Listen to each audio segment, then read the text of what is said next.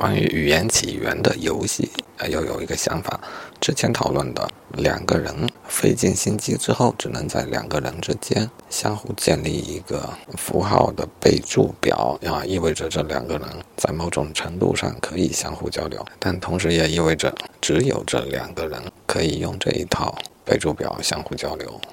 嗯，原本我想着啊，如果需要整理出人与人之间共同使用的一个备注表，应当就类似于整理一个词典的过程啊。但现在想到的就是，这就类似于一种语言类型的诞生。语言最早也是在人与人之间开始传播的，但形成一个共同的语言，最重要的是这个语言会在同一个群体中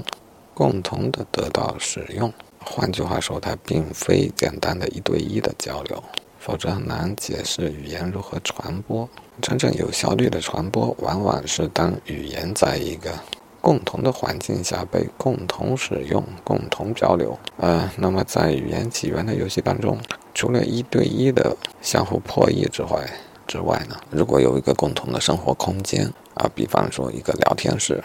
这种情况下，一个空间就会形成一种更接近于我们所说的语言这样的语言